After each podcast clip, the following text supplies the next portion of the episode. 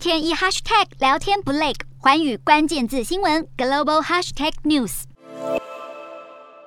北京大学学生深夜爆发大规模示威，画面中可以看见大批示威学生聚集在大楼前抗议，而北大副校长也被迫出面安抚学生们愤怒的情绪。这场示威发生于十五日深夜，学生们抗议校方竟然搭了一道铁墙，将宿舍与外界隔开，还严格管控学生进出校园，但教职员却未受到管制。示威过程中，学生们要求同住同权，甚至还一度把铁墙推翻。而事件发生后不久，微博就封锁了关于学生抗议的相关讯息。中国防疫最近连连受挫，才刚完成三轮核酸检测的北京，又在十五日宣布市内爆出一起市场群聚感染，新增了五十五例确诊病例。朝阳等四个行政区将继续实施居家办公，北京十二个区只好再一次进行连续三天的核酸检测。到现在还坚持动态清零目标的中国政府，持续在北京进行永无止境的核酸检测，不仅耗费巨资，更是令民众越来越焦虑。另外，美国国家卫生研究院院长塔巴克在一场众议院听证会上承认，美国卫生官员曾在疫情爆发初期应中国科学家要求隐匿新冠病毒的基因测序。当初中国科学家甚至要求美方人员将从病毒爆发地武汉市场所搜集来的资料从公共查阅区撤下。幸好资料在档案中还有储存，有助于判定病毒到底是从武汉的实验室泄露出来的，或者是动物与人之间的自然传播。但是此次的事件却也让各国政府府在防疫的资讯公布方面信用度大降。